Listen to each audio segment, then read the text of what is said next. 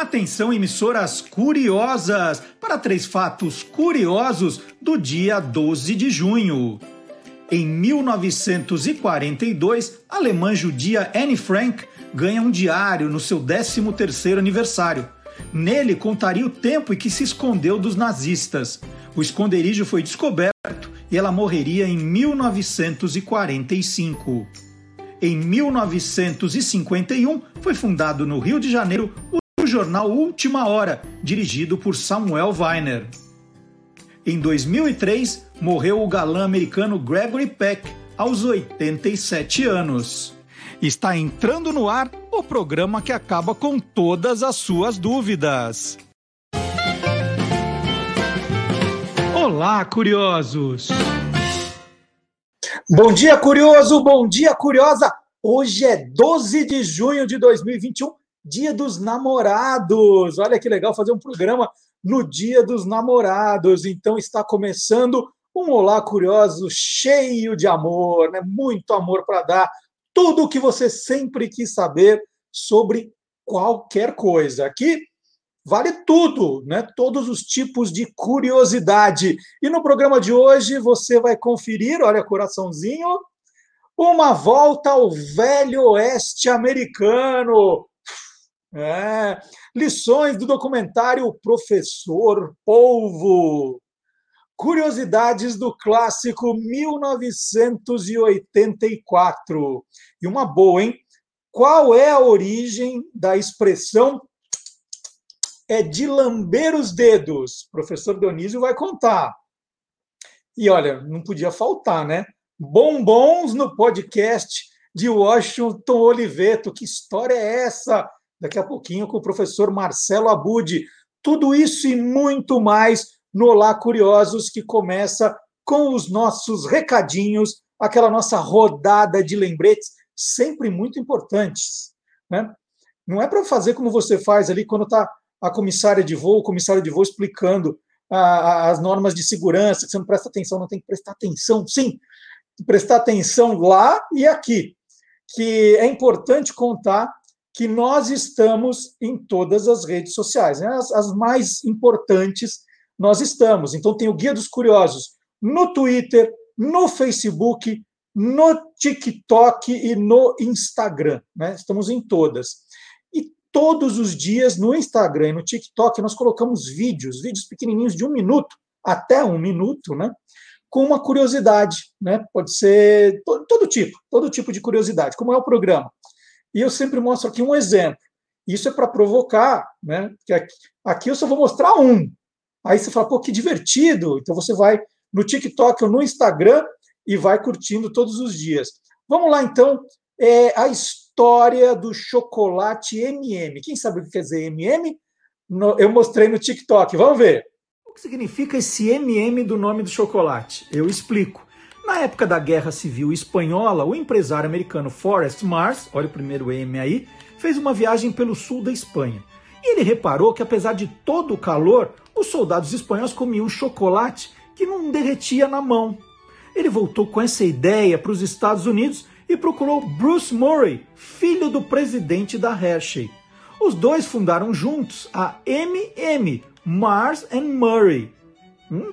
Em 1941, abriram a primeira loja em Nova York. E já na Segunda Guerra Mundial, o MM estava na mochila dos soldados americanos. Então, lembrando, hein? Esse tipo de curiosidades, curiosidade rápida você vê no TikTok e no Instagram do Guia dos Curiosos. Né? Sempre conteúdos novos, a ideia é essa. E no site do Guia dos Curiosos também, aí matérias né, é, um pouco maiores, com mais curiosidades. Por exemplo, né, ah, hoje é o Dia dos Namorados. Será que o Marcelo vai contar no programa qual é a origem do Dia dos Namorados? Não precisa! Tem no site guia dos curiosos.com.br está lá na nossa capa qual é a origem do Dia dos Namorados. Né? Porque o Brasil comemora dia 12 de junho e o mundo, né? a maior parte dos, dos países comemora no dia 14 de fevereiro. E tem mais, hein? No começo, quando nós começamos a comemorar o Dia dos Namorados, São Paulo comemorava numa data e o Rio de Janeiro em outra. Tem isso no guia dos curiosos.com.br. Ficou curioso? E amanhã é dia de Santo Antônio. Dia de Santo Antônio, santo casamenteiro. Por que Santo Antônio ganhou essa fama? Também está no guia dos curiosos.com.br. Então, é isso, né? É, é, quase uma dobradinha do programa e do site. A gente vai falando de alguns temas e fala assim: não dá para falar tudo sobre o determinado tema, mas o site é complementar. Você pode até abrir duas, duas abas no seu computador, duas telas, e assiste o programa, né? E de vez em quando já dá uma espiada lá para entender o significado aí do Dia dos Namorados, essa fama de Santo Antônio e mais, hein? Falar em Santo Antônio, quem acredita que ele vai, vai arrumar o amor da sua vida, tem também no site do Guia dos Curiosos as simpatias para o dia de Santo Antônio. Tá ali, ó. Dá para ver na foto, tem gente que põe a imagem de Santo Antônio virado dentro do copo d'água, tá tudo explicado. Tudo explicado, várias simpatias para encontrar o amor da sua vida, né? Não é essa coisa de traga o seu amor de volta, não. Para encontrar o amor da sua vida. Então, no site do Guia dos Curiosos, olha quanta coisa legal. Né? E, e assim, toda semana tem novidade.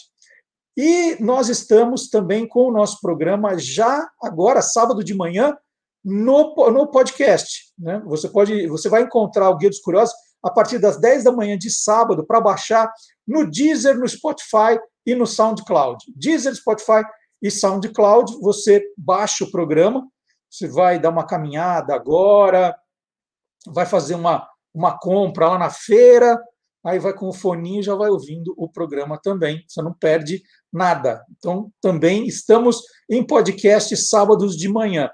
E os lembretes, né? Todos os dias, a partir das sete. Entre seis e meia e sete horas. Vamos falar sete horas para dar certo. A partir das sete da manhã, tem as efemérides curiosas no Instagram e no Facebook. E no Twitter também. No Twitter. Estamos colocando no Twitter também. Então você abre uma dessas, desses canais do Guia dos Curiosos e vai ver cinco, curios, cinco efemérides curiosas ilustradas, às vezes com música, às vezes com frase. É bem, bem divertido, como vocês estão vendo aí agora. É, se você quiser mais, né, mas cinco é pouco, eu quero saber tudo o que aconteceu nessa data. Aí você entra no site do Guia dos Curiosos que lá tem. E se você não quiser esperar sábado de manhã para esse monte de aviso, você pode assinar a newsletter, que é o boletim. Né? Você vai receber um e-mail do nosso site, um só, na sexta-feira, às oito da noite, é pontual. Oito da noite vai estar no seu e-mail. Se não estiver, dá uma olhadinha na sua caixa de spam para você liberar os nossos e-mails. Aí eu conto no, na newsletter, né, no boletim, no e-mail, quais serão as atrações do programa, né, os convidados, eh, quais são as novidades em cada rede social, o que nós tivemos também no Tolendo de terça-feira, no Quem Te Viu, Quem TV da quinta. Então, é um apanhadão do melhor do Guia dos Curiosos, certo? Dado todos os avisos, Maria Lúcia só faltou o e-mail olacuriosos, arroba guiadoscuriosos.com.br, se você quiser escrever, é muito importante também. E tem chegado muita sugestão legal pelo olacuriosos, arroba guiadoscuriosos.com.br. Então, dado todos os recados, não esqueça, né, não precisa esperar o final do programa para deixar a sua curtida, ó, aquela jo, aquele joinha, é, deixar um comentário é importante, mostra que você está tá engajado com o programa. Tem o link, se você quiser compartilhar. No Facebook é mais fácil compartilhar. Né? Você pode dizer, olha, estou acompanhando o programa aqui, quem quiser é, ver também, o programa é assim, assado pode compartilhar ou passar para os grupos de amigos que você tem. No WhatsApp você não tem aquele monte de amigo, aquele monte de grupo que fica dando bom dia para você o dia inteiro. Então você fala: Bom dia, estou aqui no, no Olá Curiosos, venha comigo. Né? De repente a pessoa interage com você aqui no, no nosso chat também. Então, dados todos os recados. E agora nós vamos começar o programa com o Gilmar Lopes. A gente já começa com o Gilmar Lopes, porque se tiver alguma mentira no programa é agora, né? que depois passa a ser tudo verdade, aqui não tem fake news. Então vamos lá, Gilmar Lopes, o que você olhou essa semana que você falou? Será que isso é verdadeiro ou farsa, hein?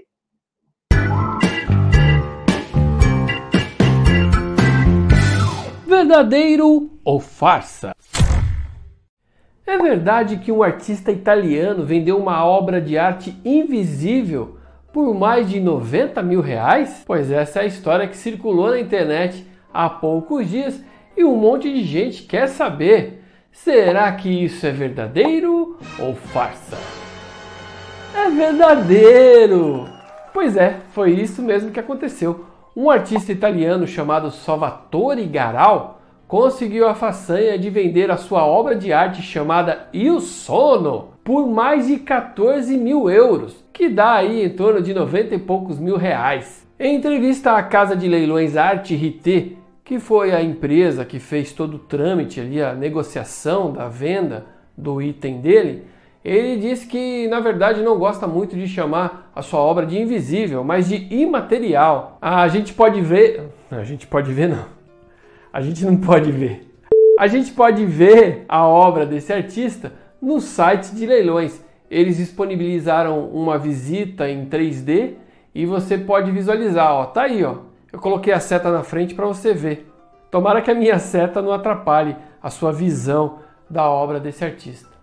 Para comprovar que essa obra existe mesmo, tem até o comprovante de autenticidade que o próprio Salvatore assinou. Ah, essa não foi a primeira vez que Salvatore conseguiu vender uma obra invisível.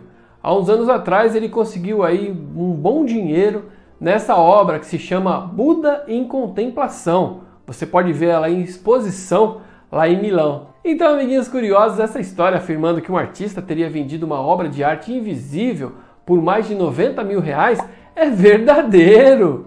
Ele vendeu mesmo e conseguiu 14 mil euros em um site de leilão. E aí, você quer saber se o que está rolando na internet é verdadeiro ou farsa? Então entra lá no www.e-farsas.com.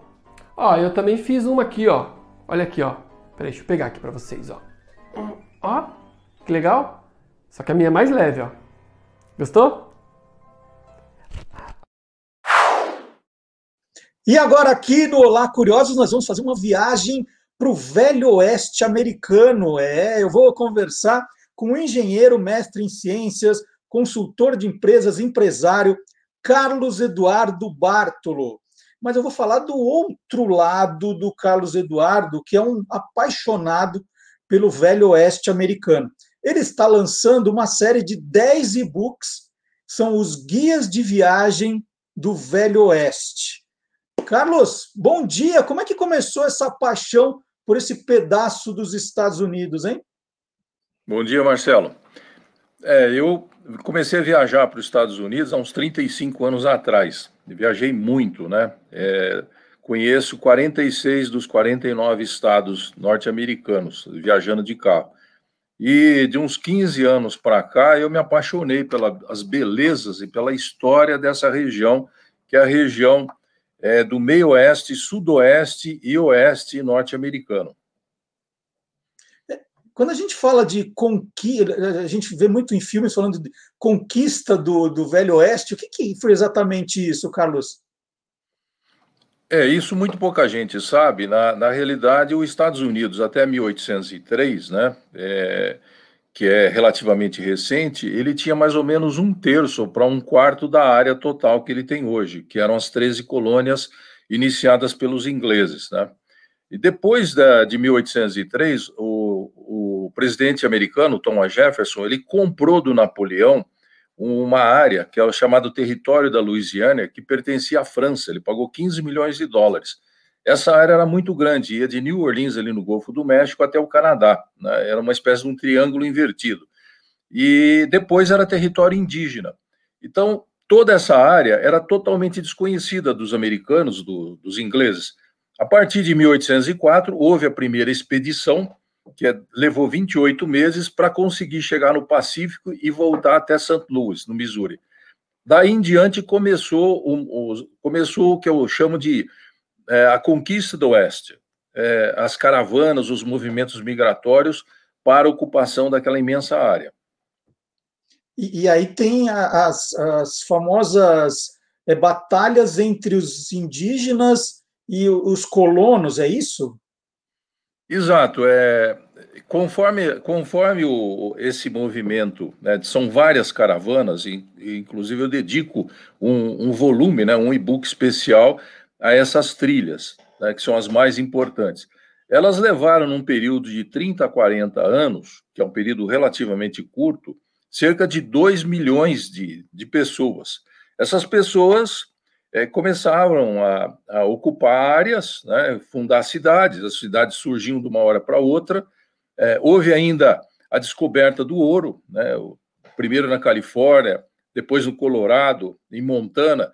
Então, mais afluxo de mineiro, de gente em busca da, da riqueza. Todo mundo queria ganhar dinheiro. Então, havia muito, muito conflito, tanto nas cidades como com os indígenas. Né? Você tinha é, prostitutas que chegavam, normalmente isso aparece muito nos filmes, né? elas vinham de New Orleans, e, e você tinha os salões, você tinha os, os, jogadores profissionais, e começavam aquelas, aqueles conflitos. Aí existe um período que é chamado Velho Oeste, que é mais curto, é só aquele período do aquele período em que houve, vamos dizer, tiroteios, duelos, é mais ou menos de 1850 até 1890, 1880, é um período mais curto, mas a conquista do Oeste efetivamente começou a partir de 1822, com a primeira caravana para lá.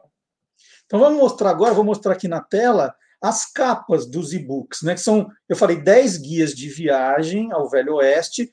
Oito estados americanos, cada um ganhou um, um exemplar né, especial.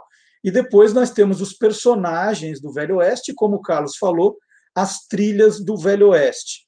Nesses estados, Carlos, né, que você lista aqui, todos eles têm remanescências desse período. Você encontra em, em algum lugar aquelas cidadezinhas do jeito que a gente via no, nos filmes? Ainda tem esse tipo de coisa, esse tipo de atração? Sim. É, primeiro, Marcelo, uma coisa que, que me fez escrever o, o guia é que não existe um, um guia desse tipo em que você faça um guia turístico com as belezas naturais, para aqueles que querem conhecer né, as belezas naturais, e, e, que conte e que mostre locais, né, cidades que foram importantes, onde aconteceram e onde você encontra ainda é, registros, você encontra ambiente ainda do Velho Oeste. E, e, você não vê brasileiro nessa região. E eu falei, puxa, os brasileiros não conhecem, vou começar a escrever. E selecionei os oito estados, que são esses estados é, que o guia aborda, que são onde você tem é, as belezas naturais, que são muitas, né? E pouca gente entende por quê. Quer dizer, parece até, não, mas ele ele está falando isso porque fez o guia. Não, é o contrário. Aquela região é a mais bonita dos Estados Unidos, é uma, é uma região única no mundo. Por quê? Porque há 70 milhões de anos atrás, houve uma movimentação das camadas do subsolo e elas comprimiram o continente americano e formaram as montanhas rochosas. Isso é muito recente. E as montanhas rochosas, elas começam no Canadá e vão até o, o, o América Central. Acontece que as montanhas do Canadá, elas são, são lindas. As da, dos Estados Unidos, elas são lindas e são diferentes. Por quê? Porque ali havia uma, uma região sedimentar e que ela foi comprimida. Isso, esse solo sedimentar formou, né, é, vamos dizer, monumentos, elevações em arenito, na coloração vermelha, com camadas coloridas. Isso é de uma beleza sensacional. Então, muita gente vai ao Grand Canyon, vai para Las Vegas, faz uma viagem ali curta, visita o Grand Canyon, mas não continua. Ou então vai lá para o Yellowstone e também não conhece o resto. Os dois são parques nacionais que no meu guia ganham cinco estrelas. Só que você tem uma quantidade, são 14 parques nacionais naquela, naquela região, e todos eles é, são no nível cinco estrelas, só que pouca gente vai. É, e, e, dessas cidadezinhas, assim, se eu quiser conhecer um salão, eu, eu acho. Ah, sim, você, você acha, inclusive com a decoração, com o balcão da época, além das cidadezinhas, você tem fortes, né? Você tem é, construções do início da colonização espanhola e mexicana, porque aquela parte do sudoeste, que é o Arizona e o New México, são os dois estados, eles pertenceram no passado à Espanha, começou com a colonização é, espanhola e depois passou para o México. E ali você tem construções muito antigas. As mais antigas dos Estados Unidos foram construídas pelos espanhóis e pelos mexicanos. E aquilo posteriormente foi comprado também do México após uma guerra que houve entre os Estados Unidos e o México. Muita você gente falou... pensa que os Estados Unidos tomou aquilo do México, né? mas na realidade aquilo foi comprado. Quando você fala de forte, é o que a gente habituou a chamar de forte Apache, aquela. aquela...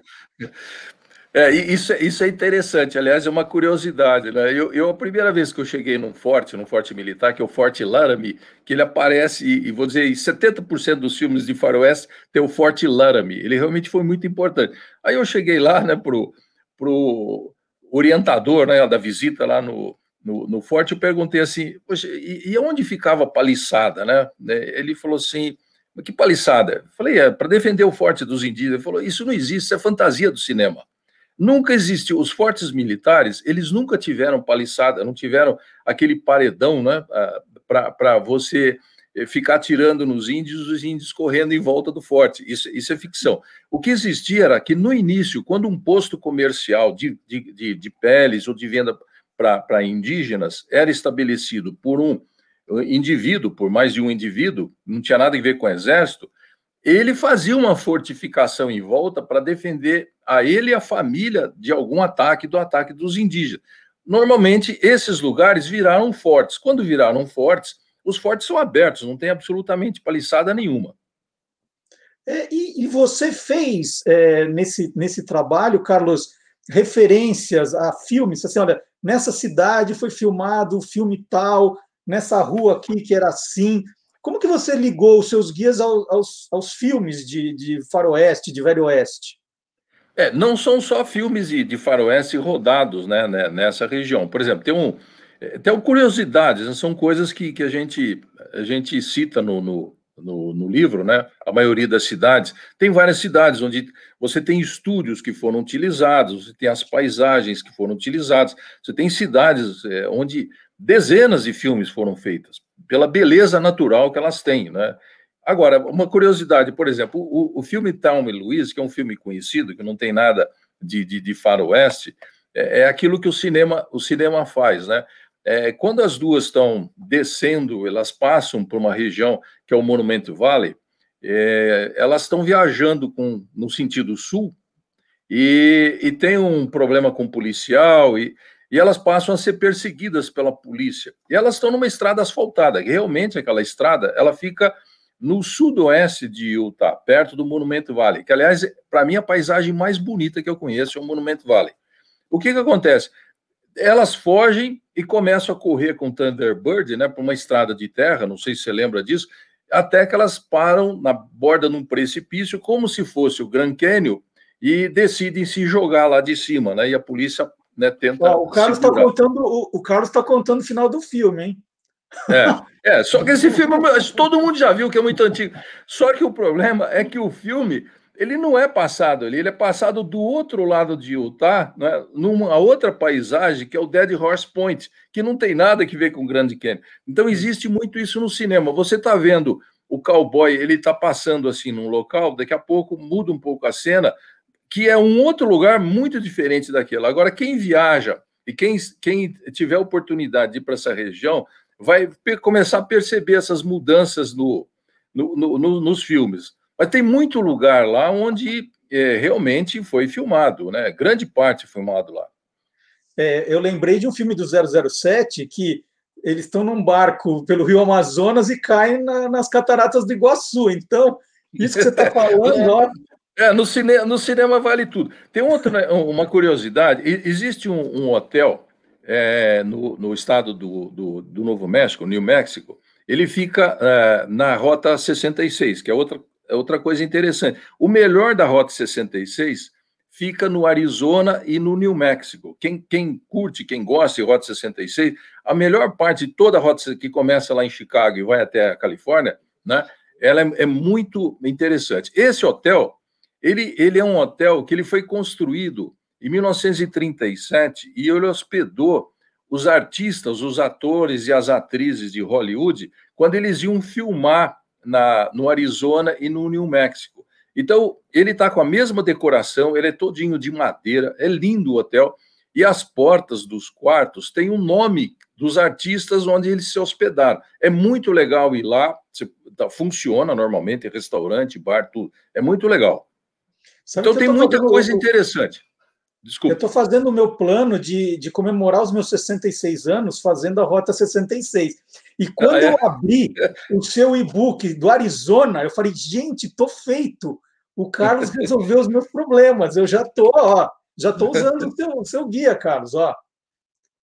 O Marcelo, outra coisa interessante é o seguinte: eu procurei, você para viajar por essa região, eu, eu, eu, o guia indica roteiros, né? É muito importante os roteiros. É, e eu estabeleci três cidades, pela, pela experiência, por tudo que eu viajei por essa região, é, que são cidades chaves para você conhecer e que facilitam. Uma delas é Las Vegas. Você descendo em Las Vegas, né, você aluga um carro e você viaja pelo Arizona, pelo New Mexico, pelo sul da, do, de Utah. Utah quase ninguém conhece aqui no Brasil, mas é lindo, é uma maravilha. Tem cinco parques nacionais. Se você desce, outra opção é Denver. O pessoal vai muito para Denver para esquiar. Você visita o Colorado, você visita Sol Dakota, você visita também o Wyoming. E a outra opção é Salt Lake City, onde você conhece Utah e você visita Montana, que também é muito bonito. E tem um, um dos dez e-books, né? Tem os oito estados, as trilhas que a gente falou, e outros são dos personagens do Velho Oeste. São 23 personagens. Vamos pegar, por exemplo, Billy the Kid. Vamos contar alguma coisa do Billy the Kid, um dos 23 personagens, Carlos. É, o, o Billy the Kid, inclusive, ele é o número um né, dos 23 na, na ordem do, do guia. Eu procurei selecionar os mais significativos, né? É, aqueles que tiveram participação. Mais ou menos um terço são indígenas, que são muito importantes, um terço é, exploradores e um terço são pistoleiros, homens da lei e fora da lei. O Billy the Kid está nesse último grupo.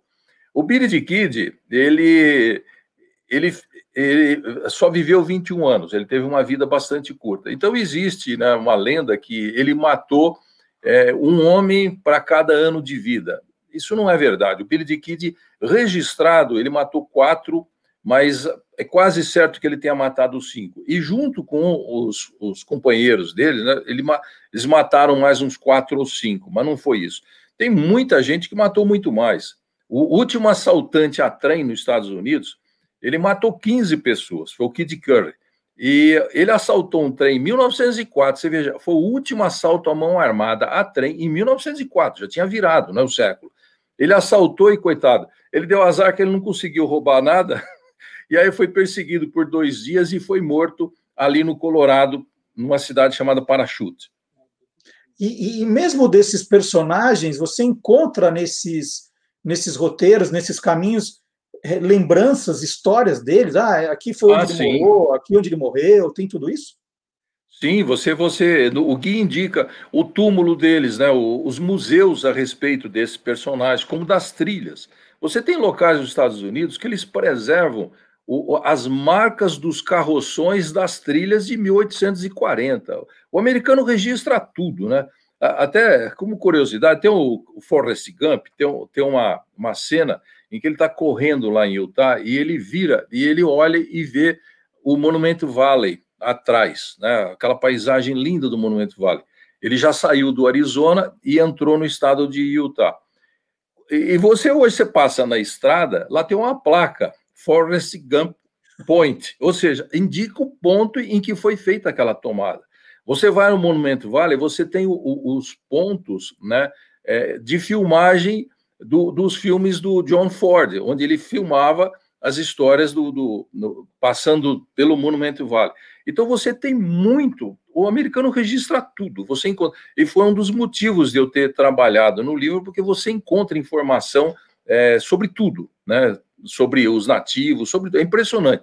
Há dúvidas às vezes do nascimento de uma pessoa, porque é, muito antigo não tinha registro, principalmente os nativos. É, e, e nesse, nesses percursos todos, os americanos são bons também para vender produto, né, Carlos? É, aí, aí o, o que, que, tem de mais curioso, assim, né, vamos dizer, na exploração do, do, turista, nesse sentido de souvenir, essas coisas, o que, que você acha de curioso no caminho? Olha, tem de tudo, né? Na região da Rota 66, tem uma cidadezinha chamada Williams, perto de, do Grand Canyon. É, tem muita coisa ao longo da Rota 66. Você compra tudo da Rota 66, né? É, você tem de curioso, você tem uma cidade lá em, em South Dakota, é, chamada Wall, e aquilo começou como uma espécie de uma farmácia. A curiosidade é que o casal que abriu aquilo, é no meio, no meio de uma região desértica, eles começaram a colocar placas e eles ofereciam um copo d'água de graça para quem parasse lá. Aquilo deu um resultado tão grande, foi crescendo tanto que hoje é uma loja, é um negócio enorme, parece um shopping. E todo mundo para lá. Agora, vende muita quinquilharia. Aquilo que é original, você tem lojas especializadas que vendem artigos é, feitos pelos nativos. Né? É, eles são muito caros, né? porque a arte do nativo, você comprou, por exemplo, um, um vaso de cerâmica negra feito no, New México, é 3 mil dólares, 2, 5 mil dólares. Né? Uma roupa de couro de um indígena feito por eles, às vezes custa 10 mil dólares. É muito dinheiro, principalmente para a gente. Então, você tem tudo, você tem muitas lojas sobre o oeste, é, sobre os nativos, você tem coisas, inclusive interessantes. O Four Corners. O que é o Four Corners? O Four Corners é um local do cruzamento de quatro estados formando um ângulo reto. É o único ponto nos Estados Unidos, eu não sei se no mundo existe outro, mas nos Estados Unidos é o único ponto. Você tem o encontro né, do Colorado, do Utah, o Arizona e o New Mexico.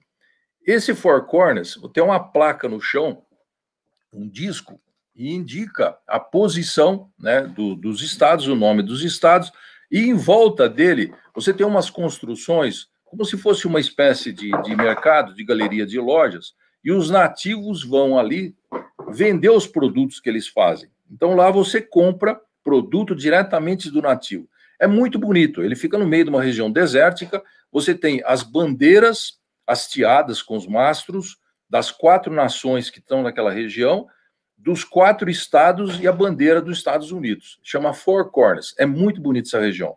Olha que legal. Então, vou deixar a dica aqui. Eu já dei uma olhada em três dos dez e-books e eu posso garantir que eu vou usar para minha festa de 66 anos e para fazer essa visita à Rota 66. E me interessei muito pelo Velho Oeste, porque o Carlos Eduardo é um apaixonado pela região e passa isso nos e-books que estão à venda pela Amazon. Nós vamos colocar aqui o link para quem quiser, né? E vou colocar na descrição do vídeo do, do programa também para ficar mais fácil. Quem quiser pode ir direto. São oito estados americanos, como ele falou, mais os personagens do Velho Oeste e as trilhas do Velho Oeste. Carlos, muito obrigado. O, o Carlos escreveu para a gente, né? Usou o e-mail do programa para contar dessa novidade. Fiquei muito feliz que é um tema que eu sou apaixonado, né? Adoro os filmes do Velho Oeste. E quando ele contou o trabalho que ele tinha feito, na hora eu falei: vamos conversar, vamos conversar. Então, parabéns pelo trabalho, viu, Carlos? Muito, muito legal. Eu que agradeço a oportunidade, é um prazer, tá bom? Tá joia. E depois um dessa conversa com Carlos Eduardo Bartolo, nós vamos mostrar que não é só o Velho Oeste americano que é curioso, não. O mundo inteiro é curioso e a gente confere agora. Obrigado, Carlos. Um abraço, obrigado.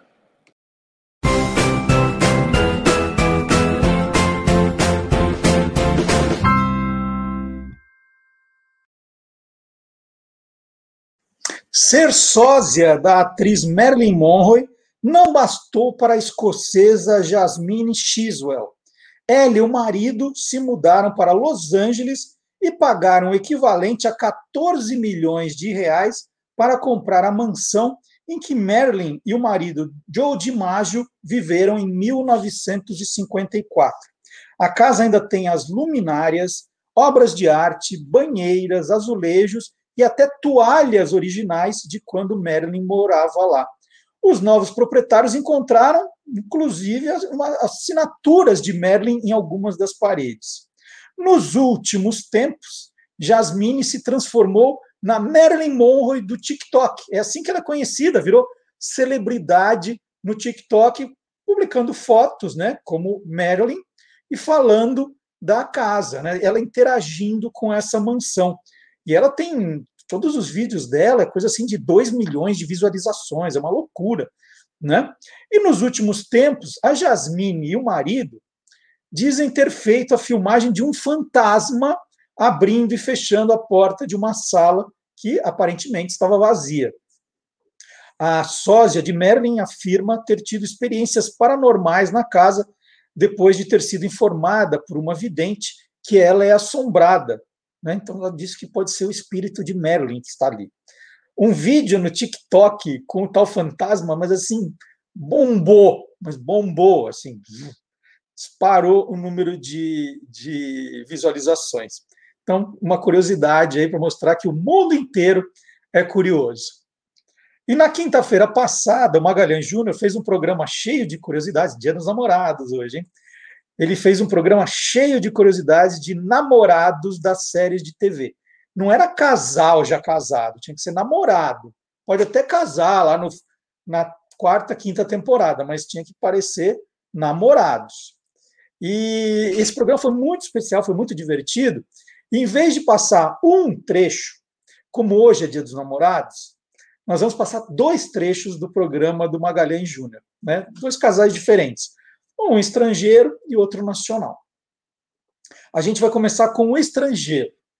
Nós vamos ver um trechinho desse programa, o programa é, é, é um programa inteiro que nós fizemos sobre o tema, então são vários casais que o Magalhães vai lembrando, mas nós separamos aqui dois momentos. É só, só, só um aperitivo, já que hoje é dia dos namorados, a gente queria colocar casais, queria mostrar que o amor está no ar. Então vamos lá, um pedacinho para começar, depois tem outro, do Magalhães Júnior, Quem Te Viu, Quem TV, Namorados em Séries.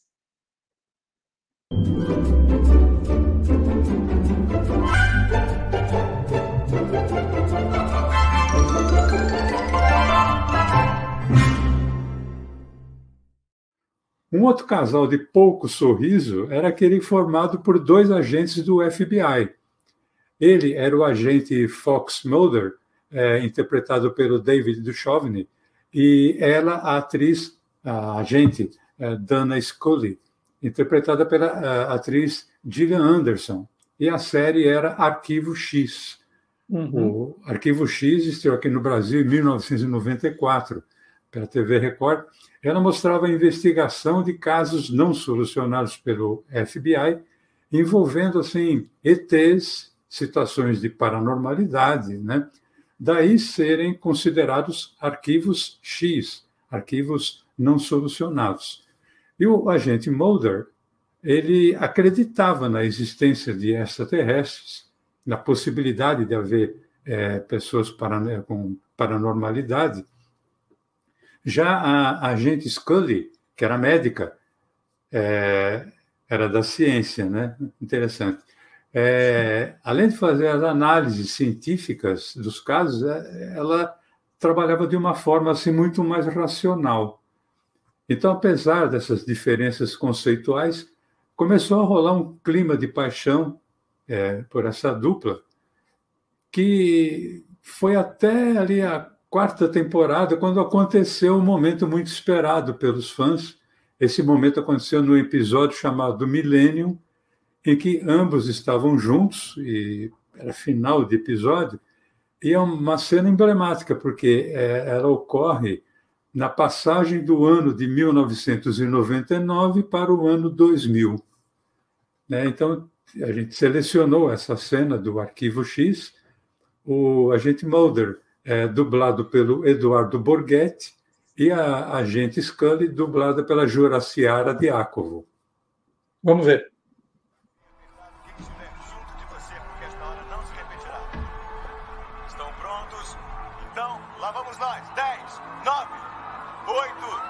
sete, seis, cinco, quatro, três, dois, um. Feliz Ano Novo 2020!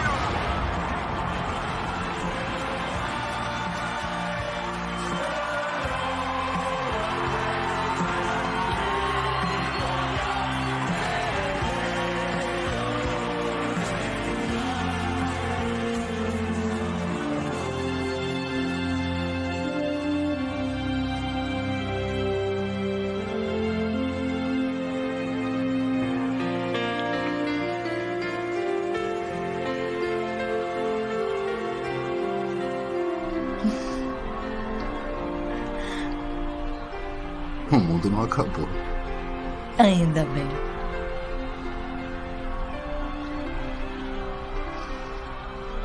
Feliz Ano Novo. Feliz Ano Novo, Mulder.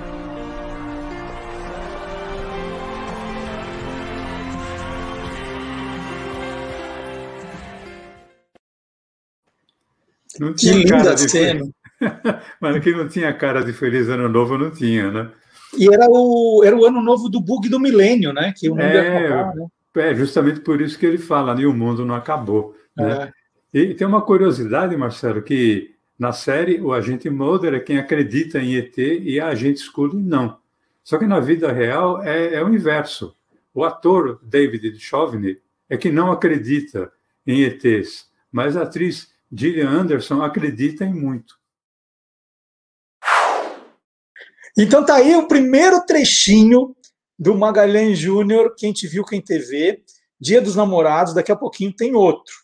É, e, e até o Quem Te Viu, Quem TV também tem momentos para você ir um pouco mais fundo na pesquisa. O Magalhães trouxe alguns casos, agora no site do Guia dos Curiosos tem mais. Então, se você se interessa, olha, cenas de amor nos seriados da TV, você vai encontrar também no site mais outros, né? Você fala assim, puxa vida, mas o Maga esqueceu desse, esqueceu daquele? Não, não esqueceu. Né? É que às vezes a gente tem que selecionar alguns, não dá para colocar todos. Então, em alguns, né, ele seleciona alguns e outros estão no site do Guia dos Curiosos. Ó, dobradinha, dobradinha. E vocês viram que, que nessa hora que passou as cenas de amor do seriado de TV, estava lá o Agente 86 e a Agente 99. Então, só para dizer a loucura que é essa coisa de pesquisar no Guia dos Curiosos, você vai ver, vai vendo cenas de amor, será que tem mais coisa do Agente 86? Aí você já vai cair na página do Agente 86, com mais 10 curiosidades. Porque curiosidade é assim, né? Uma vai puxando a outra. Né? Fala assim, poxa, por que, que era Agente 86? É uma pergunta que fazem, está lá explicado. Por quê? 86 e não 33, 26, 14, né? Está explicado na matéria também. Então, essa é a brincadeira, né? É, é, é YouTube fazendo parceria com o site, o, o, Facebook faz com o Instagram, com o TikTok. Então, um monte de curiosidade para você. Combinado? Ah, deixa eu mandar as boas-vindas, veja só, para Adriana Cavilha. A Adriana escreveu na semana passada no chat, e olha que bacana, né? Nós já estamos quase há um ano, daqui a pouco vai fazer um ano aqui no, no Olá Curiosos, 20 no total, mas um ano de Olá Curiosos. O primeiro foi dia 1 de agosto.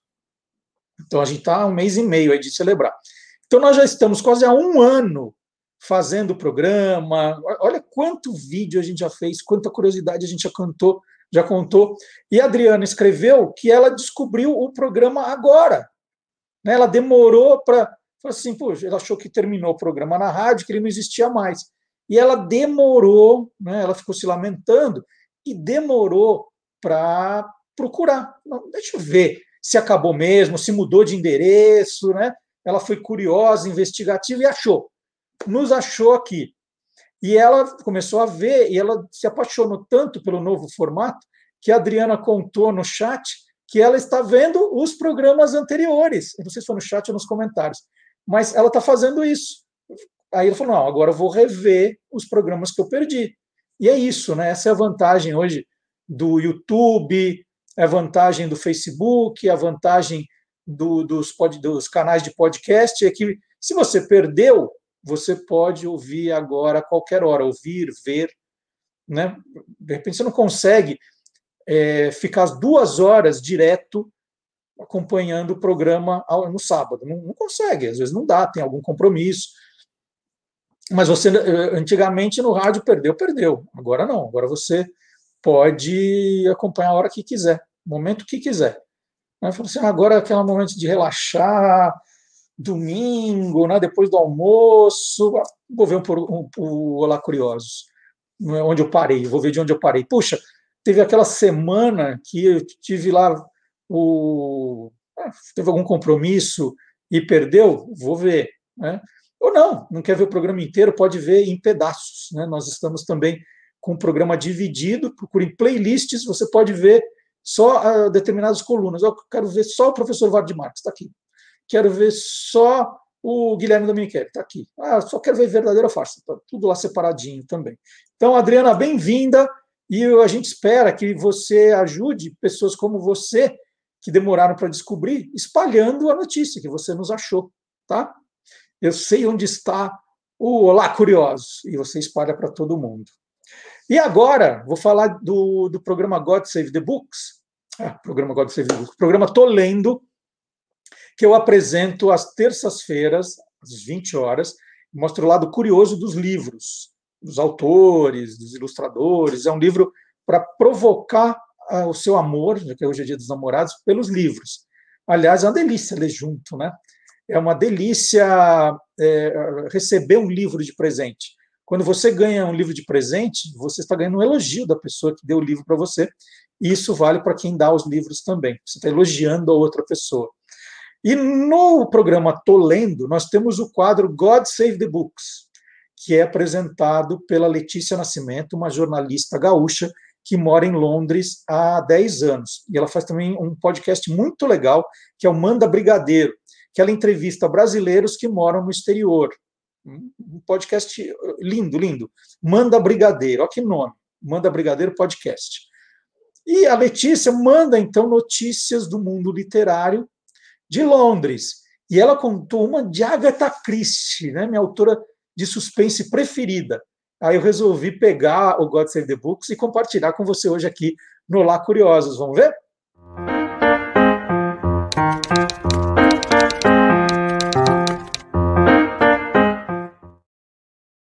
Casa onde a escritora Agatha Christie morou está à venda por quase 3 milhões de libras. A casa se chama Winterbrook e fica aqui no interior da Inglaterra. A escritora morou por 42 anos lá e escreveu vários dos seus livros famosos. Um grupo de pessoas lançou uma campanha para arrecadar fundos para comprar a casa e transformá-la num museu, uma atração turística para a cidade. O atual dono da casa não sabia que a escritora tinha morado lá, quando comprou a casa 20 anos atrás. O prefeito da cidade lidera esse grupo e ele conta com o apoio da família da escritora, que inclusive já disse que pode doar alguns móveis para reconstruir a sala do jeito que era quando ela morava lá. A casa tem cinco quartos, três salas e uma cozinha bem grande. Agatha Christie comprou a casa quando estava casada com o segundo marido e viveu lá até 1976, quando faleceu aos 85 anos. Agora é esperar para ver se essa vaquinha vai dar certo, se a casa vai virar mesmo um museu e quando essa pandemia passar, a gente tem mais um motivo para visitar a Inglaterra. Hoje eu fico por aqui e até a próxima. E quem acompanhou o Oscar 2020 pode ter se surpreendido com o melhor documentário. Foi escolhido o documentário Professor Polvo, né? tem até o nome aqui dos diretores Pippa Ehrlich e James Reed, e conta a história do mergulhador Craig Foster, que mora na África do Sul, e começa a fazer contato com um povo. E aí eu falei assim, quando eu na verdade eu não ia ver. Nossa, um filme contar a história de um povo, não, né? Aí, ah, mas ganhou o Oscar, quem sabe, talvez. Aí a gente começa a ver e se encanta, não para, né? Continua vendo. E eu falei, bom, quero quero conversar sobre esse assunto como especialista para falar mais sobre polvo. Ela é autora do Almanac do Fundo do Mar, Raquel Azari, e tem três páginas aqui dedicadas aos polvos. E aí eu começo perguntando: bom dia, olha, ela também tem esse livro, que bacana. Raquel, bom dia. Você viu o professor Bom dia. Polvo?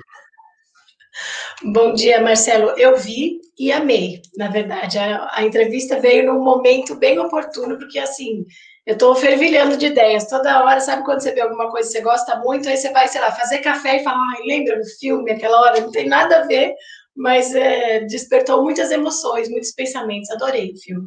Super merecedor de Oscar. É, você, você estudou aqui, né? Todos os, os, os peixes, os moluscos, os, tudo que puder imaginar aqui do fundo do mar. E o povo tem um, um destaque aqui no livro.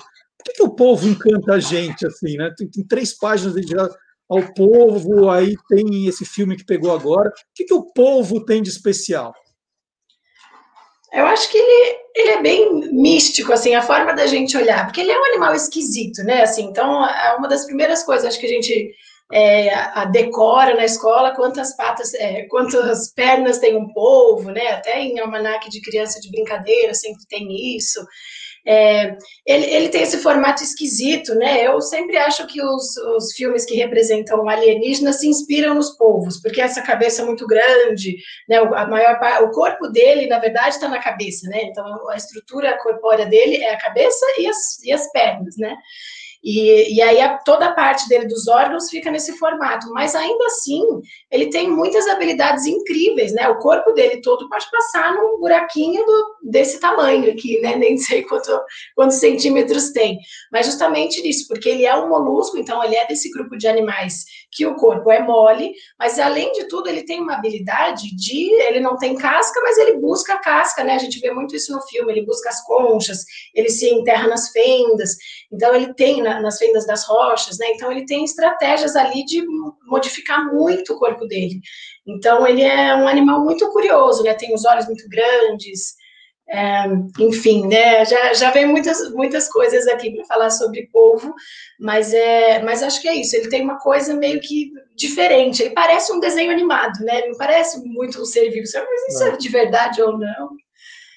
No, no filme, eles dizem que o, o polvo é um caracol que perdeu a casca durante a evolução, né, porque parece mesmo que só ficou o bicho e sem a casca.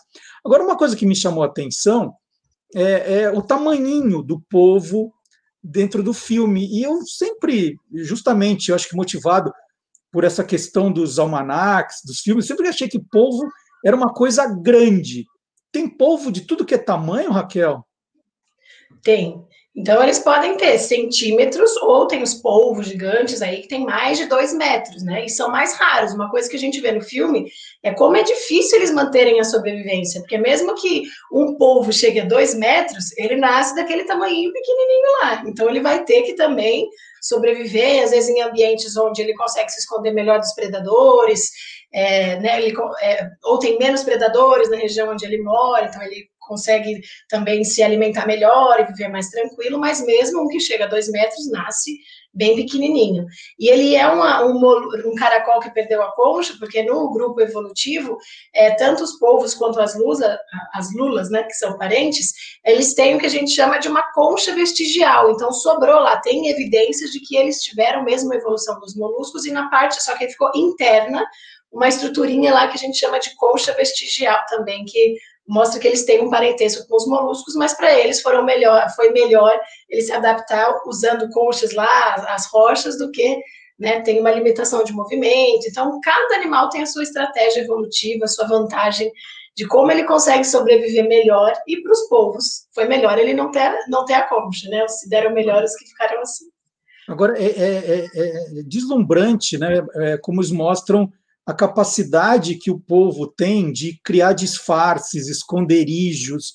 Isso eu achei é. fascinante é. no filme, né? De repente ele, ele, constrói ali, eu vou contar porque isso também não, não, não mexe no filme, né? que ele, ele constrói um, um, esconderijo e fica escondido no meio daquele monte de concha. Tá ali, né? É, é impressionante essa, essa capacidade que ele tem, né? E, e, é muito incrível que os povos têm mesmo essa capacidade de mimetismo, além dele colocar objetos por cima dele, é, ele pode usar os tentáculos para imitar outros formatos de animais. Então, por exemplo, ele pode imitar um linguado, deixando os tentáculos ali esticados, né, parecendo aquele peixe mais achatado, ouriços, né, no filme mostra alguns outros formatos que ele fez com o corpo, então uma hora fica pontudo, uma hora fica liso, parece um, uma, enfim, uma massa disforme, Então, é, é, muito impressionante. E aliado com a possibilidade, né, a capacidade que ele tem de mudança de cores, né? Então, ele também tem, ele vai se camuflando, né, no coral. É muito, muito engraçado. Cada ambiente diferente que ele vai, as cores do corpo, né, vão mudando e parece que ele é parte daquele ambiente. Ele tem essas células especiais chamadas cromatóforos, né, células que têm cor.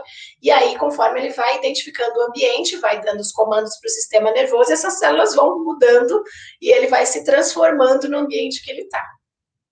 E aquela questão da, da, tinta, né? A gente sempre via também nos desenhos animados que a tinta é, o, é a grande arma que o povo tem, né? Como é que funciona essa questão da, dessa tinta escura que ele joga para.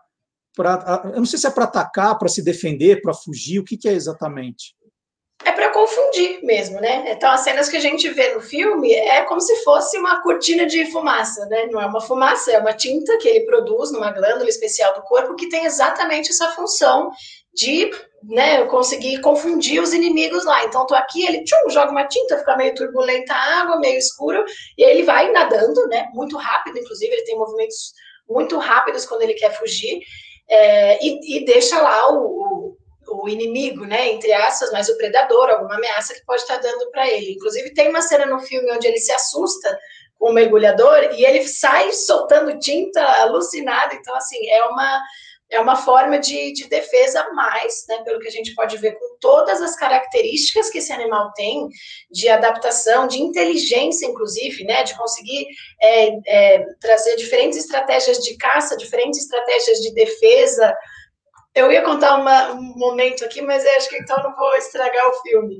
Mas é a, a, tinta, no final das contas, é um recurso que ele tem, mas acho que ele não é a melhor coisa e nem a única coisa que ele tem para se defender. Né?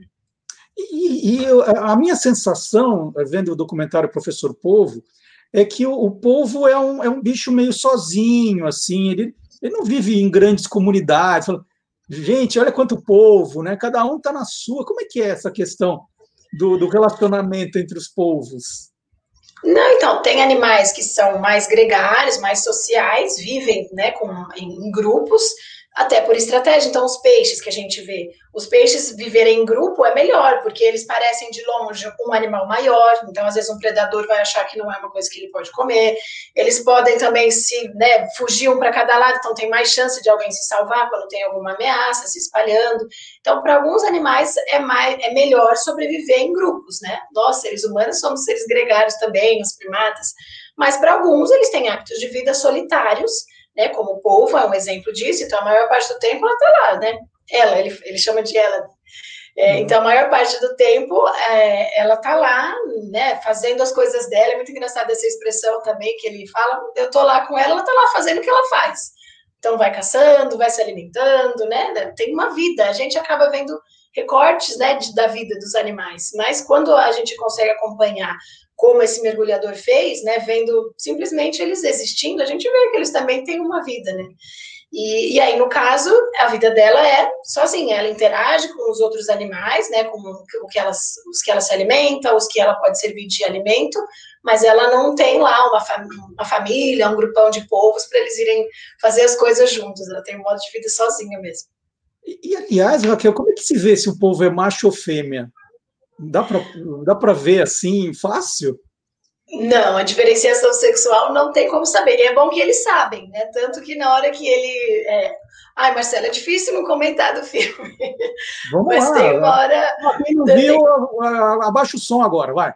Pode é, falar. Assiste o filme e depois assiste a. É, para, para, assiste dá, dá agora e depois continua. Mas conta. Para eles serem solitários, teve uma hora que ele foi lá visitar ela e encontrou é, outro povo junto. Então ele falou, opa, peraí, que não, tem alguma coisa estranha, né? E justamente quando eles estão, quando eles encontram outros da mesma espécie, é para que eles realizem o acasalamento, né? Para que eles consigam lá é, trocar as suas uh, é, é, externo, né? Então é como se soltasse lá as sementinhas da fêmea, as sementinhas do macho, eles se fecundam lá pelo ambiente e aí colocam, e aí ela coloca milhares e milhares de ovos para garantir que alguns sobrevivam, né? Então deu para ver que ela daquele tamanho já serve de presa, né? Então no fundo do mar os ovos sempre, é muito comum eles colocarem ovos em grande quantidade, porque eles servem de alimento para muitos animais. Então, os peixes podem se alimentar dos ovos de polvo, né, e por aí vai. Então, é uma estratégia de sobrevivência dos animais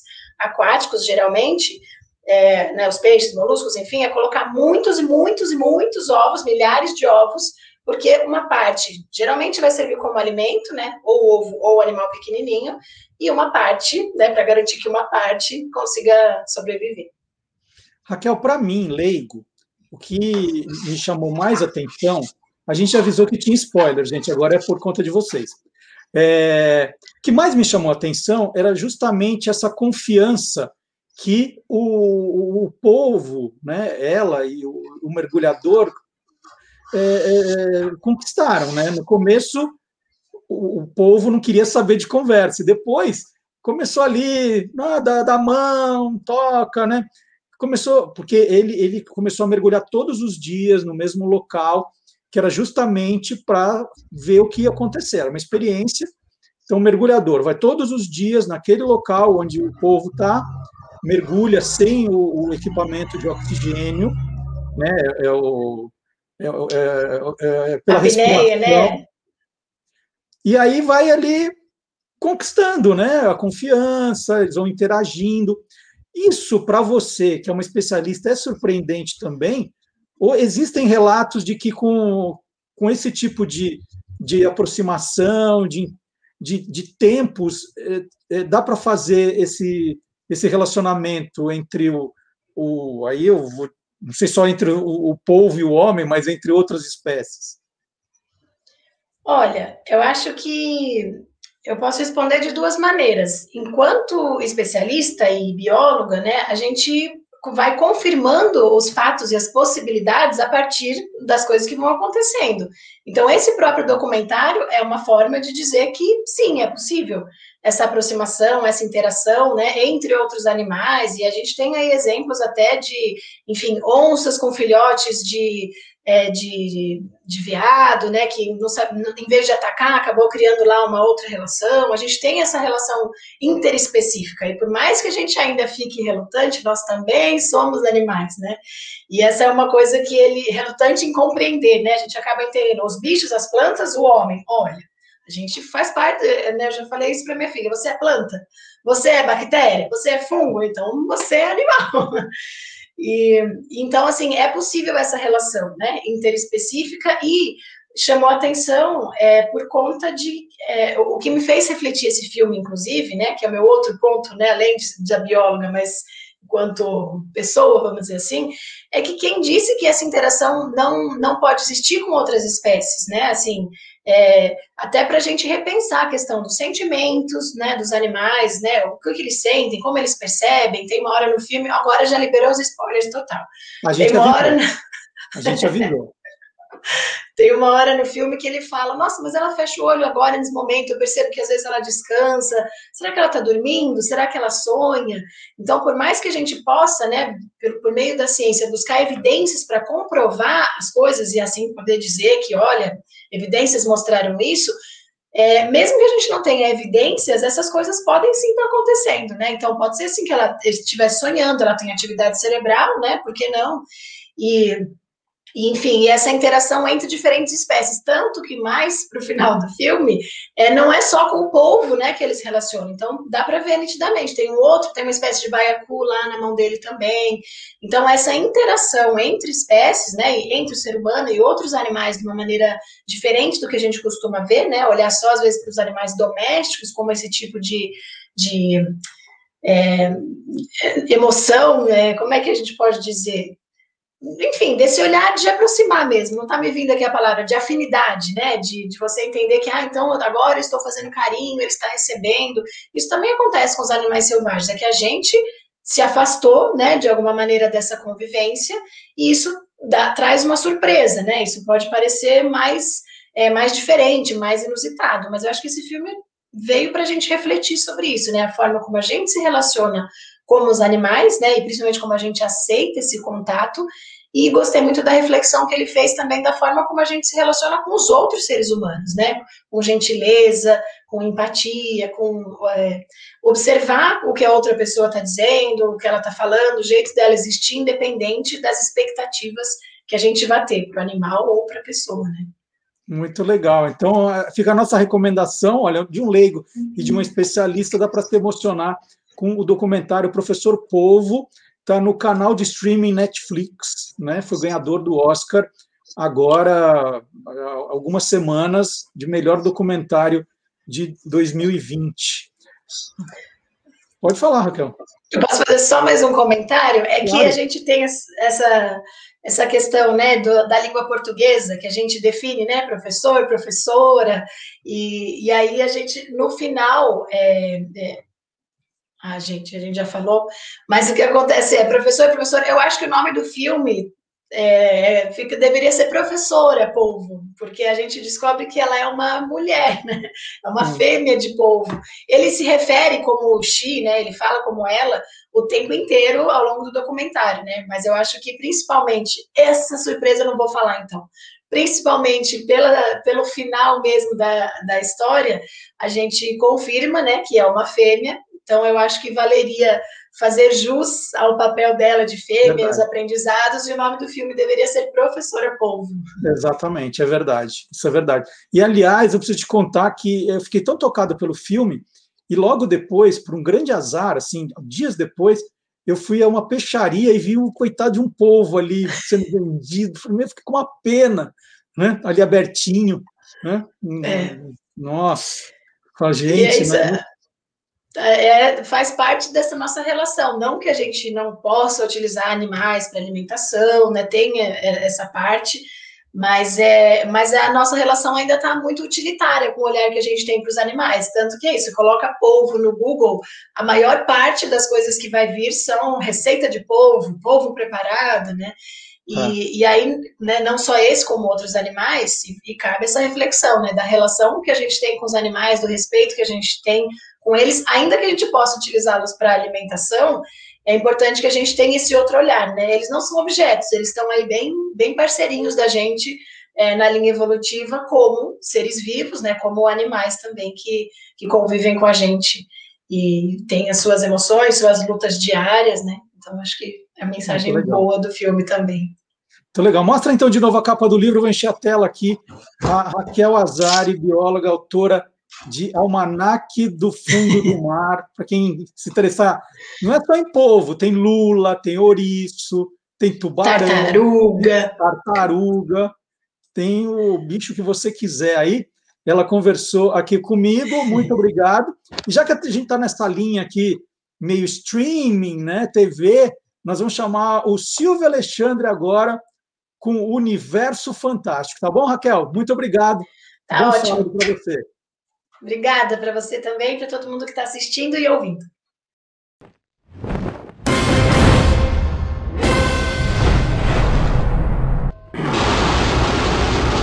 Universo Fantástico. Em junho de 1949, aconteceu o lançamento do livro 1984, do inglês George Orwell. Trata-se de um dos romances de maior influência do século XX. A mais atual são os reality shows, como o Big Brother da TV Globo. O livro tem como cenário um futuro distópico, onde o poder é mantido pelo Estado por meio da vigilância do Big Brother, o Grande Irmão, em que a população é vigiada por câmeras 24 horas por dia, o que explica a inspiração para o programa de TV. Quem controla o passado, controla o futuro. E quem controla o presente, controla o passado é o mundo dos parafusos perfeitos. No cinema, o filme O Show de Truman mostra como as pessoas são controladas por quem dirige as câmeras. Para alguns, trata-se de uma reflexão sobre a perda da realidade. No livro de Orwell, a realidade não importa, desde que controlada pelas autoridades. A realidade será o que o governo determinar. Por isso, 2 mais 2 é igual a 5. Na literatura, a trama da saga Jogos Vorazes de Susan Collins apresenta uma população controlada pelo governo tirânico da capital. A competição anual, Jogos Vorazes, serve para que a população possa esquecer sua precária realidade. A história é reescrita para prevenir uma nova revolta. Na obra de Orwell, o passado não pode ser alterado, mas a memória sobre o passado, sim. Na música, David Bowie tentou adaptar para uma produção teatral o romance 1984, mas não foi autorizado pela viúva de Orwell. Assim, ele pegou as músicas já escritas, adicionou outras e lançou Diamond Dogs.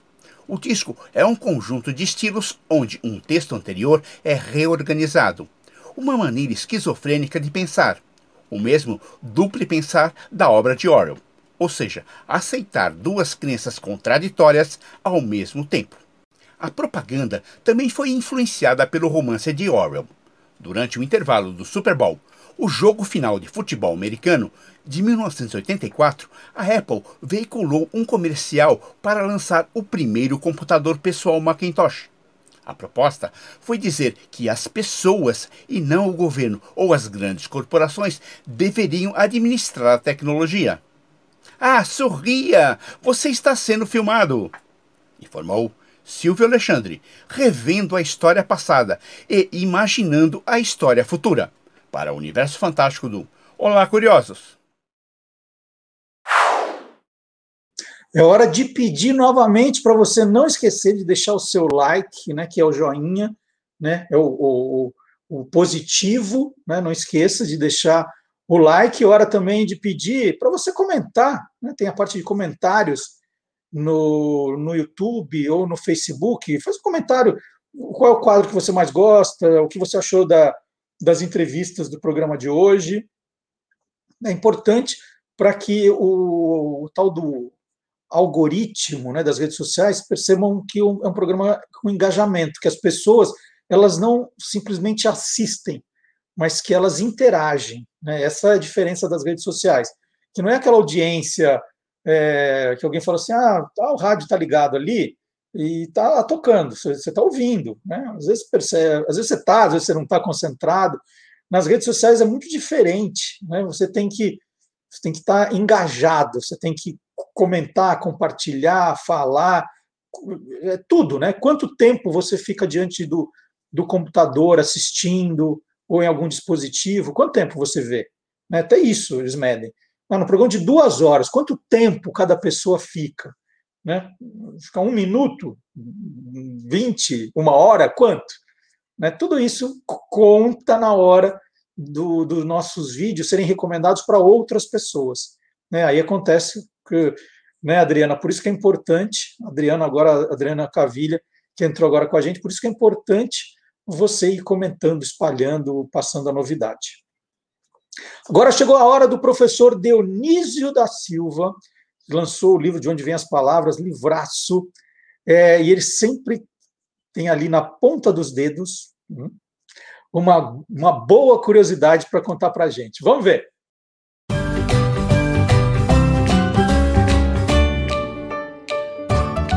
Palavra nua e crua. Vous ne savez pas de quel plaisir vous vous privez, disse o chá da Pérsia ao Napoleão III quando visitava a corte francesa e escandalizava os outros comensais ao comer com as mãos, quando os franceses usavam os talheres e aquela etiqueta toda. Ele demonstrou que uma coisa saborosa é de lamber os dedos. E esta expressão já estava na língua sem um caso zero documentado, sempre foi comparado o sabor ser tão intenso que tinha que também lamber os dedos, mas depois foi registrada em numerosas línguas, sem contar que no inglês lamber que para o português veio do latim lambere, tem uma raiz indo-europeia que é a mesma para lick no inglês e que quer dizer também vencer. É natural, porque ao se celebrar triunfos e vitórias, se comia bastante e até lamber os dedos.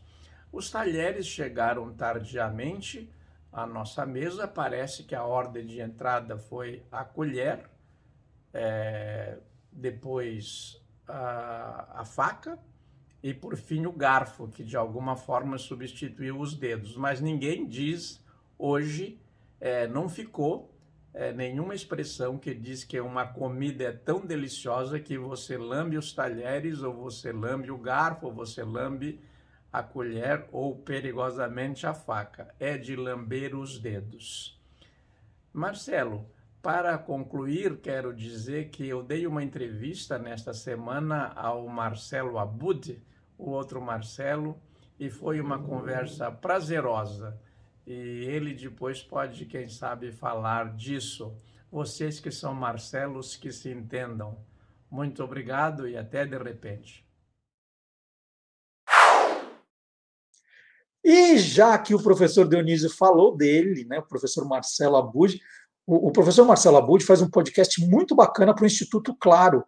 Ele já contou isso para a gente aqui algumas vezes, e um, um dos entrevistados foi o professor Dionísio agora, e é um trabalho muito legal para educadores, para gente que, que, que leva, uh, sabe, o valor da educação. Eu recomendo até para pais também. É um trabalho muito bacana. São podcasts muito interessantes que o professor Marcelo Abud faz. Então tá aí ele fez, dessa vez o entrevistado foi o professor Dionísio, um programa muito interessante, muito curioso, vamos dizer assim. Então, ele, o Marcelo Abud está chegando agora também em clima de Dia dos Namorados. Vamos ver, porque, ó, hashtag hoje pode.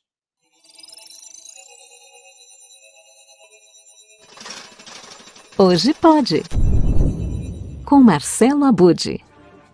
Há muitos podcasts que privilegiam o monólogo, ou seja, são feitos por pessoas apaixonadas por um determinado assunto e que querem dividir isso com seus ouvintes. É essa a fórmula do WCast. Afinal, o Washington Oliveto tem mil e uma histórias para contar, e ninguém melhor do que uma de suas principais criações para nos apresentar o que é o WCast. Ele tem mil e uma utilidades. Ele tem mil e uma histórias para contar. WCast. Bom e brilhante. Bom demais. Claro, é o podcast do Washington Oliveto.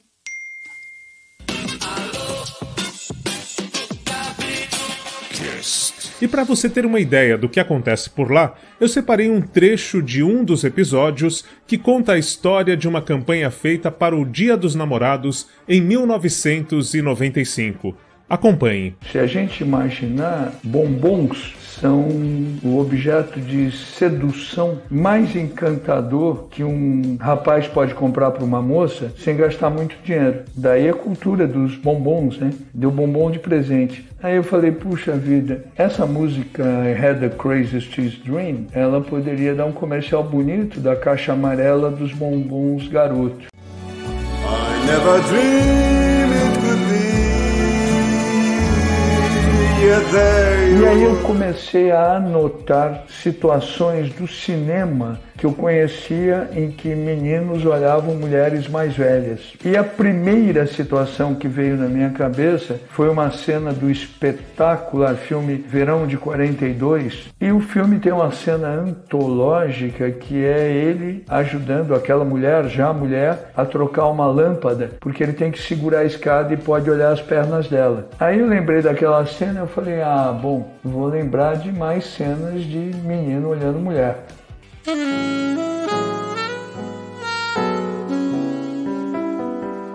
A publicidade é uma boa maneira da gente entender como a sociedade era quando determinado comercial foi ao ar e também de ver quanto que ela mudou de lá para cá. Ainda no campo da comunicação, os apaixonados por locução têm o Voz Off, vencedor do prêmio APCA em 2017. Apresentado por Antônio Viviani e Nicola Lauleta, o Voz Off traz mensalmente entrevistas com grandes nomes do rádio, da TV e da locução publicitária no Brasil. Já são mais de 40 episódios no ar.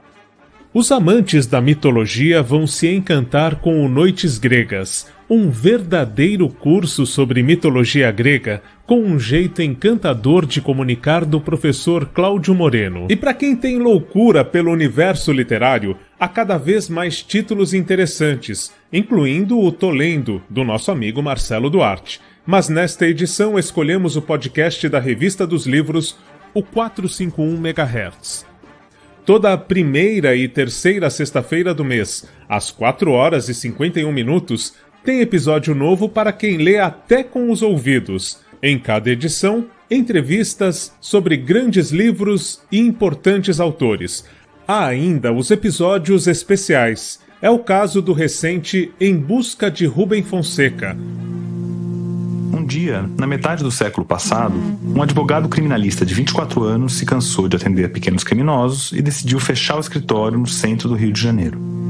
Ele queria um emprego que pagasse melhor para poder se casar. Passou num concurso público, virou comissário de polícia. Em delegacias de subúrbio, em Bom Sucesso e Madureira, ele investigou casos de briga de rua, suicídio e até adultério, que na época ainda era um crime. A experiência como tira durou menos de um ano, mas foi suficiente para mudar a literatura brasileira. WCast e uma vida de amor à publicidade, voz off e a paixão pela locução Noites Gregas e o Encanto das Mitologias, e o 451 MHz para quem tem loucura por livros. Seja qual for a sua paixão, há podcasts para quem ama qualquer assunto. Semana que vem eu volto a trazer mais capítulos da Podosfera, o incrível universo dos podcasts. Até lá!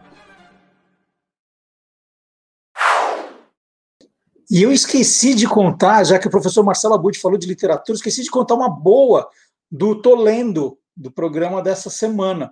Eu tirei da minha estante toda a minha coleção de literatura comentada. Quem lembra do literatura comentada? Eu vou mostrar alguns aqui, vocês vão lembrar. Eram livros dos anos 80, né? começou de 80 a 1983, que a editora Abril lançou, que, é, que pegava trechos dos autores e trazia trechos eh, importantes dos livros, das peças, das músicas, depois comentados por um, um crítico, tinha biografia, às vezes entrevista. Foram três temporadas, né, três séries, com um total de 71 livros entre 1980 e 1983. Aqui está o contrário. Está aqui, ó. Tô, eu tirei da estante para mostrar no. Estou lendo. Então, quem quiser saber mais detalhes, ó, mais aqui, ó. Quem quiser saber mais detalhes da coleção Literatura Comentada, está lá o programa Tô Lendo dessa semana. Deu para perceber que eram três séries, né? Essa com fundo branco, essa com fundo colorido, e os primeiros, que eram até um pouquinho maiores, essa primeira série, eles eram um pouquinho maiores. Ó. Então, é, quem se interessou para quem literatura comentada mexeu com memória afetiva, tem no canal do YouTube o Tô Lendo dessa semana, dessa terça-feira agora. Vamos chamar outro professor, né? Agora foi o momento professores. Professor Dionísio, professor Marcelo Abud e agora professor Fábio Dias. Professor Fábio Dias é um estudioso também, além de publicidade de modo geral, é um estudioso também na área de jingles. Ele escreveu Jingle é a alma do negócio e ele lembrou, falou, Marcelo, temos que falar, e está certíssimo, que no dia 18, agora, 18 de junho, é, teremos, é, sexta-feira que vem, o dia da imigração japonesa né, é, chegando no Brasil. E ele falou: ah, vamos colocar aqueles famosos jingles, né, que, os, que a colônia japonesa se emociona e nós também, né? Então você já sabe qual é. Vamos ver então, professor Fábio Dias, é hora do momento dos jingles.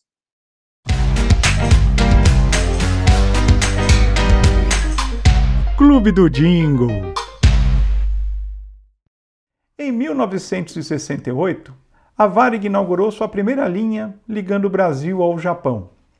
Para divulgar esse novo destino, contratou mais uma vez Arquimedes Messina que para criar o jingle foi buscar inspiração numa lenda japonesa conhecida pelo nome de Urashima Taro. Urashima Taro era um pescador que certo dia encontrou uns garotos maltratando uma tartaruga e a salvou. Como prêmio, ele foi levado ao fundo do mar e lá a tartaruga se transformou numa princesa e passou a viver vários anos com ele. Certo dia ele sentiu saudade da terra firme e pediu para a princesa o trazer de volta. Ela disse que poderia trazer e entregou uma arca para ele, pedindo que ele só abrisse a arca quando fosse muito idoso. Quando ele chegou de volta em terra firme, percebeu que tudo havia mudado. As coisas estavam diferentes, nada estava no lugar que ele estava habituado. E aí, perguntando para as pessoas, elas contaram que Urashima Taro era um pescador que havia vivido há mais de 300 anos e tinha virado uma verdadeira lenda ali. Achando tudo muito estranho, ele resolveu abrir a arca.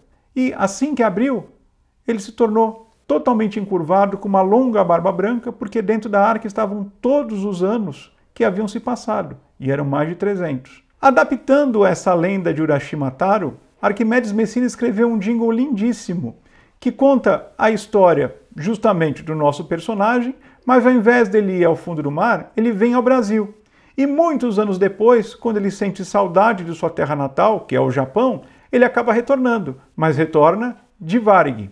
Esse jingle fez um sucesso enorme, ganhou várias versões, além da versão original, várias outras versões para outros eventos, inclusive quando a Varig começou a ter mais linhas diretas é, ligando o Brasil ao Japão, quando teve a Expo 70, que foi uma exposição mundial que aconteceu no Japão em 1970, todas elas ganharam variações do jingle original de Urashima Taro, que mesmo após tantos anos ainda continua vivo na memória de muita gente.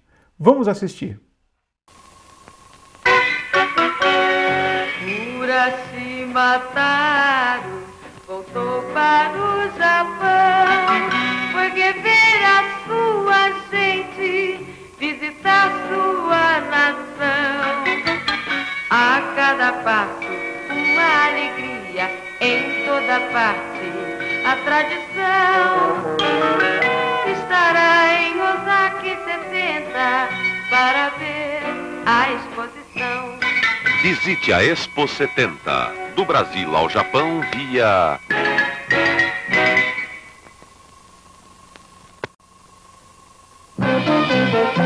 Agora é mais fácil voar para o Japão. Quatro voos semanais à sua disposição.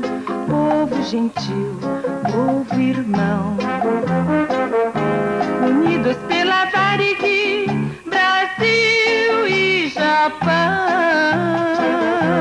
Agora, para sua maior comodidade, Brasil, Japão, quatro vezes por semana pela.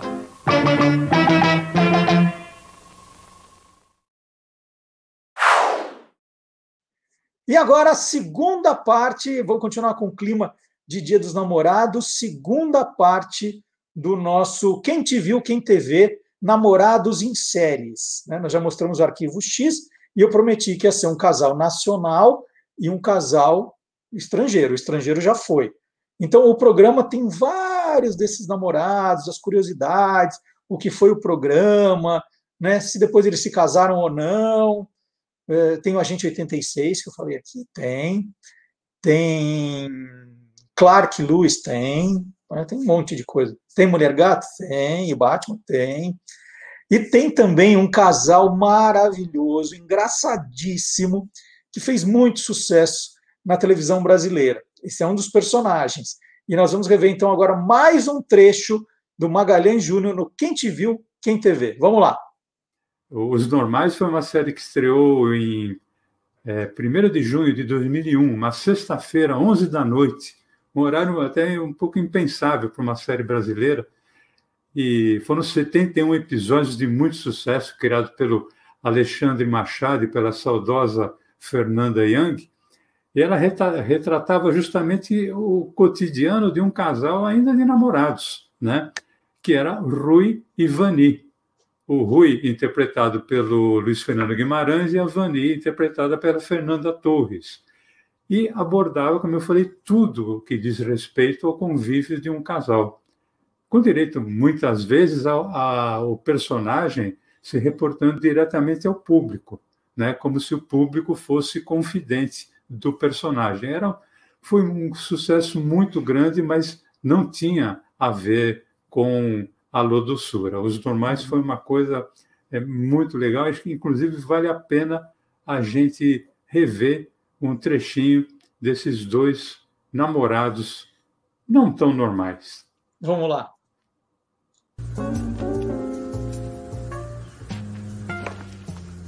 Quem foi? Esqueceu de novo, né, Rui? Quem? Eu não. Ah, cara, esqueceu. Ô, Vani, você acha que eu vou esquecer esse tipo de coisa? Que tipo de coisa? É, esse tipo de coisa que você diz que eu esqueço, mas eu nunca esqueço. Vou te falar, eu fico até magoado com você, hein? Ah. Contar, vou esquecer. Peraí, que dia é hoje, hein?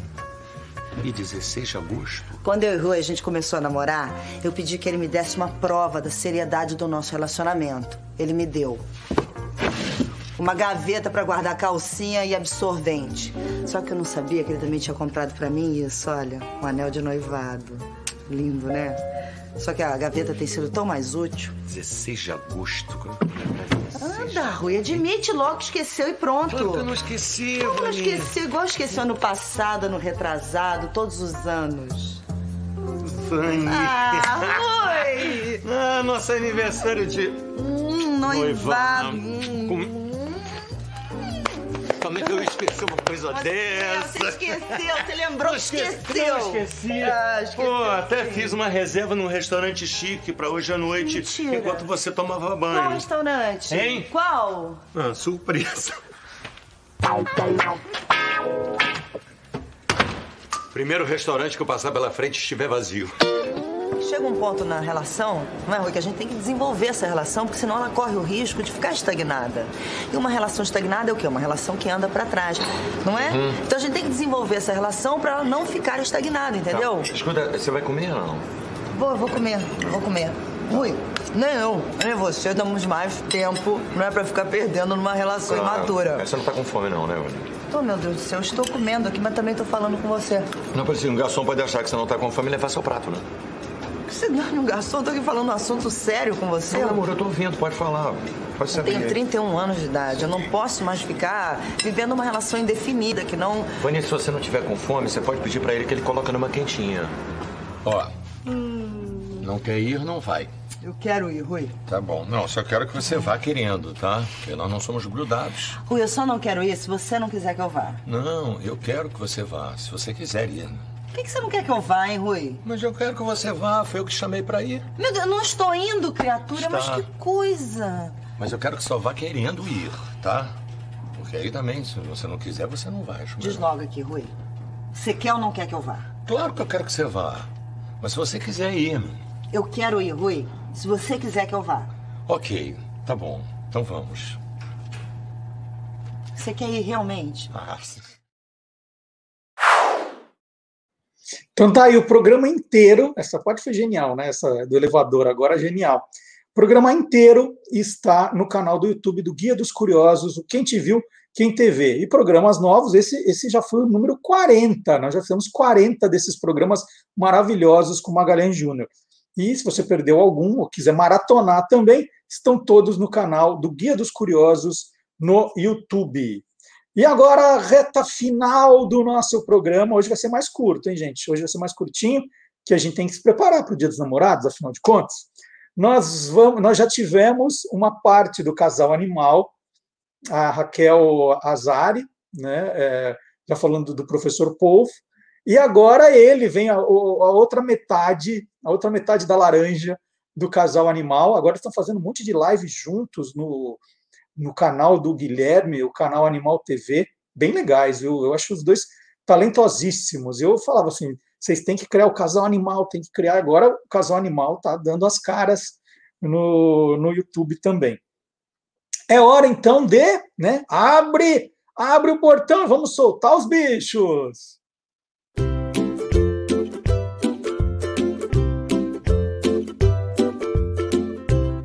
Soltando os bichos, com Guilherme Domenichelli. As morsas são animais muito sociais. Vivem em grupos enormes. E você sabia que para se conhecerem, as morsas encostam os bigodes umas nas outras? Além do tato, elas emitem muitos sons para se comunicar. No passado, já foram apelidadas de cantoras do Ártico. Elas adoram comer camarões, caranguejos e mexilhões. Procuram esses animais no fundo do oceano e conseguem mergulhar até 150 metros de profundidade. Para encontrar suas presas enterradas na areia, as morsas usam o tato.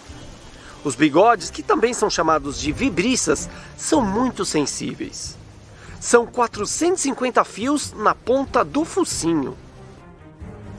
Os dentes das morsas são muito resistentes.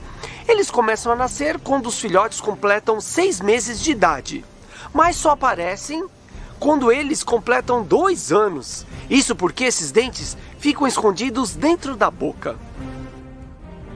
As fêmeas têm dentes menores e os machos enormes presas, que medem em média 60 centímetros de comprimento, mas podem chegar a 1 metro e 6 quilos de peso nos machos mais velhos. Eles usam os fortes dentes nas brigas com machos rivais, disputando a liderança do grupo. Dificilmente um animal morre pelas feridas das brigas, mas as cicatrizes são bem visíveis, principalmente nos velhos machos lutadores. Infelizmente, as morsas sofrem muito com a caça para a retirada dos seus dentes, que são vendidos como marfim para a confecção de joias e outros objetos. Outras ameaças são a poluição dos oceanos e a pesca dos animais que servem de alimento para as morsas, diminuindo a quantidade de comida.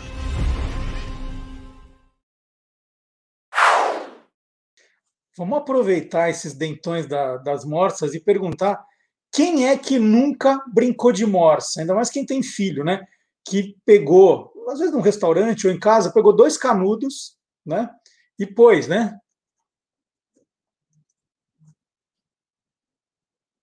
Pôs e brincou de morsa. Quem nunca, hein? Assim, né? Enfia na boca os canudos, olha a morsa. Quem nunca fez? Hã? Então tá aí, ó, atividades lúdicas para, para as crianças. Com dois canudos você pode imitar uma morsa. E é importante, né, que hoje é tudo politicamente correto, Lembrar que esses canudos são de papel, está escrito aqui, canudo de papel. Né? Estamos usando. Este programa só usa canudos de papel, né? não brinca com canudos de plástico, né? que podem ir para os oceanos e matar os animais, fora a poluição que causa. Então está aqui, ó. canudos de papel. Você compra dois canudos de papel.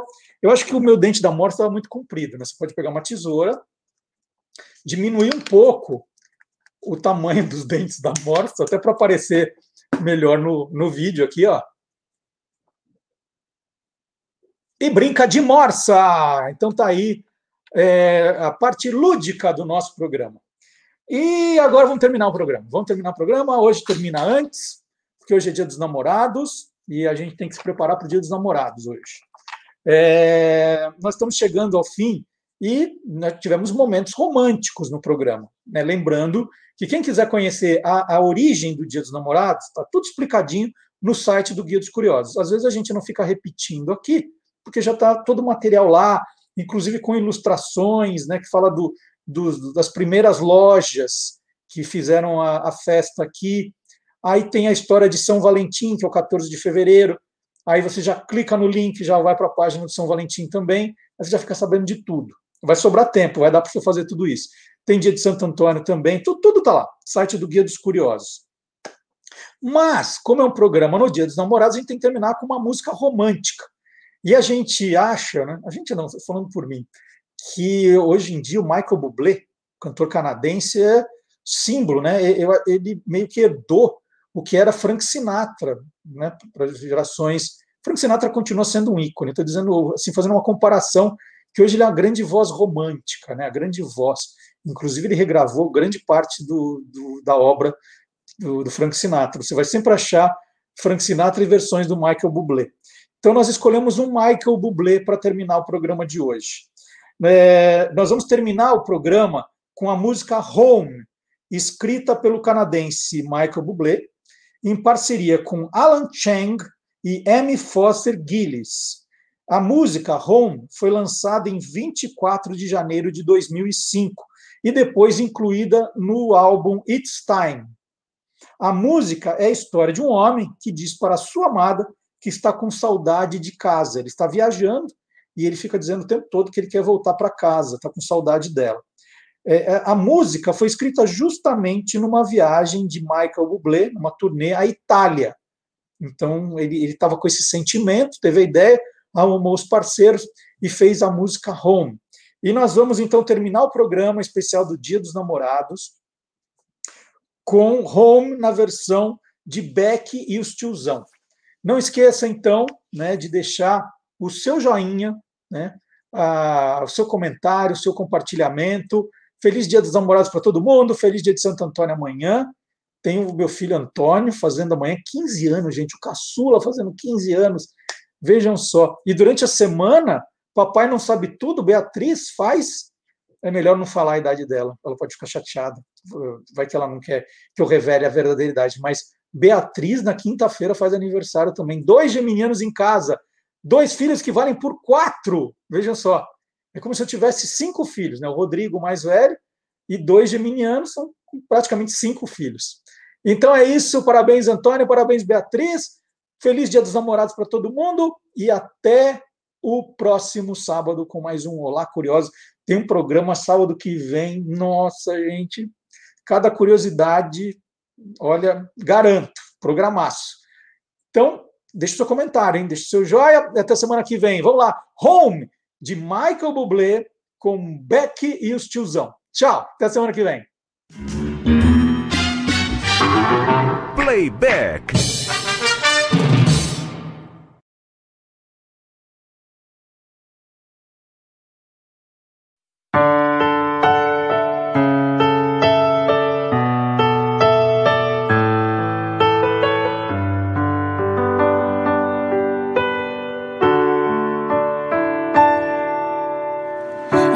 Summer day has come and gone away. In Paris and Rome, but I